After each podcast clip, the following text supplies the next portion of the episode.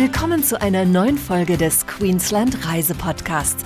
Mein Name ist Pia Hoffmann und ich steige diesmal mit Ihnen aufs Surfbrett. Die Gold Coast von Queensland in Australien ist bekannt als Mekka für Surfer. Nur wenige Kilometer vom Surf-Hotspot Coolangatta entfernt gibt es sogar ein Surfmuseum.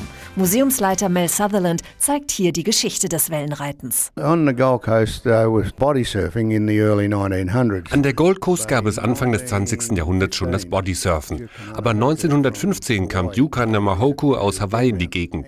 Er brachte ein Surfbrett mit und begann am Greenmount Point die Wellen zu reiten. Einige Einheimische sahen das und fanden es eine tolle Idee.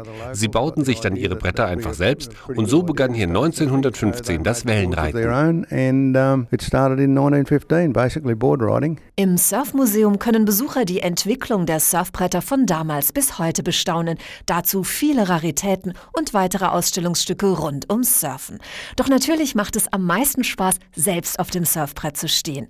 Und die Gold Coast ist der perfekte Ort zum Surfen lernen, so Gold Coast Tourismusdirektor Gordon Price. The great thing is we've got some wonderful surf schools on the Gold Coast. So literally every beach and we've Das Tolle ist, wir haben wundervolle Surfschulen direkt an der Gold Coast. An unseren 25 Stränden mit einer Gesamtlänge von 78 Kilometern gibt es überall professionelle Lehrer. Diese Jungs wissen genau, wie sie einem das Wellenreiten beibringen und nehmen dir auch die Angst, wenn du vielleicht nicht so gut schwimmen kannst. Ich habe hier schon 70 und 80-jährige Frauen und Männer gesehen, die innerhalb von 30 Minuten auf dem Brett standen. Du musst es einfach probieren, wenn du an die Gold Coast kommst.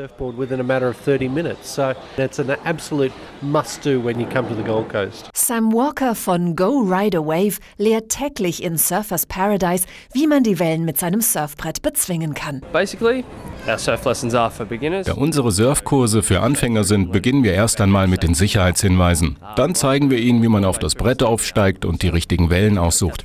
Am Ende des Kurses steht dann in der Regel jeder auf dem Surfbrett. Was sich in der Theorie so einfach anhört, stellt sich in der Praxis dann doch oft schwieriger heraus als gedacht, wie die deutsche Hotelmitarbeiterin Martina Minkner festgestellt hat. Also das Aufstehen ist das Schwierigste und ich denke mir einfach die Geduld, dass man auf die Wellen warten muss und dass man erstmal das Rauspaddeln ist relativ harte Arbeit, bis man dann erstmal an der perfekten Stelle ist, wo dann die Wellen im Prinzip nicht gleich brechen. Man muss über den Punkt hinaus und paddelt dann im Prinzip mit der Welle und muss dann noch das Gleichgewicht halten, um aufzustehen. Deshalb empfiehlt Surflehrer Sam Walker, ein paar Stunden mehr einzuplanen. Noch drei weitere Übungseinheiten zu nehmen, ist vielleicht eine ganz gute Idee. Danach ist das Beste, sich ein Board zu kaufen oder zu leihen. Wenn du dann noch ein, zwei Tage weiter übst, wird es immer einfacher.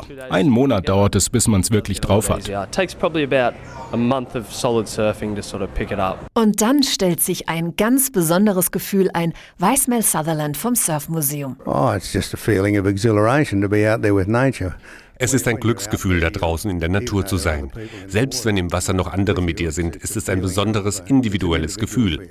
Du bist eins mit der Natur. Wenn du dann eine Welle erwischst und dich von ihrer unkontrollierbaren Energie vorwärts treiben lässt, dann ist das einfach nur spektakulär.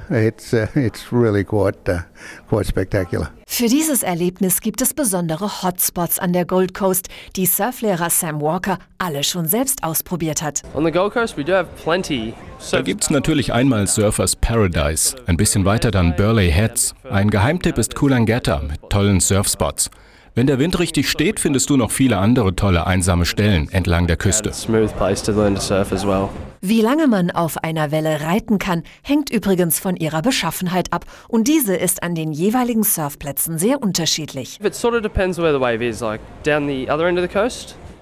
Am einen Ende der Küste haben wir zum Beispiel sogenannte Point Break Waves. Auf diesen kannst du eine Minute und länger surfen. In Surfers Paradise haben wir die Beach Break Waves. Darauf kannst du nicht so lange reiten, aber dafür sind sie sehr viel schneller. Wer nicht selbst auf dem Surfbrett stehen, sondern einfach nur den braungebrannten Surfern bei ihren Kunststücken zusehen möchte, geht einfach an den Strand und genießt das Treiben auf dem Wasser. Den besten Blick hat man von den Surfclubs aus, weiß Amanda Titmarsh, die an der Gold Coast lebt. Die Surfclubs waren ursprünglich dafür gedacht, dass dort Kinder für die Lebensrettung ausgebildet werden. Also wie man sich am Strand und auf dem Wasser richtig verhält. So entstanden überall Basisstationen für die Lebensretter direkt am Strand. Die Clubs wurden immer populärer und es kamen später auch Restaurants hinzu. Mittlerweile sind sie an der ganzen Küste für Frühstück, Mittag und Abendessen geöffnet. Gäste bekommen ganz einfach eine kostenlose temporäre Mitgliedschaft in den Surfclubs. Sie sind auch Geheimtipps für gutes und günstiges Essen direkt am Strand. Und dort beginnt für Amanda Titmarsch ein perfekter Tag an der Gold Coast. Nice, beautiful yellow sand, clear waters and lots of surf club boys walking past in shorts. Wenn auch Sie einen solchen traumhaften Tag an der Gold Coast verbringen oder einmal auf einem Surfbrett stehen möchten, dann finden Sie alle Informationen unter www.queensland-australia.eu. It's a beautiful day. It's a beautiful day. Walk into the sunshine and I feel so alive. So alive. Where it shines, where it shines. Queensland shines on me. Where it shines, where it shines. Where Australia shines.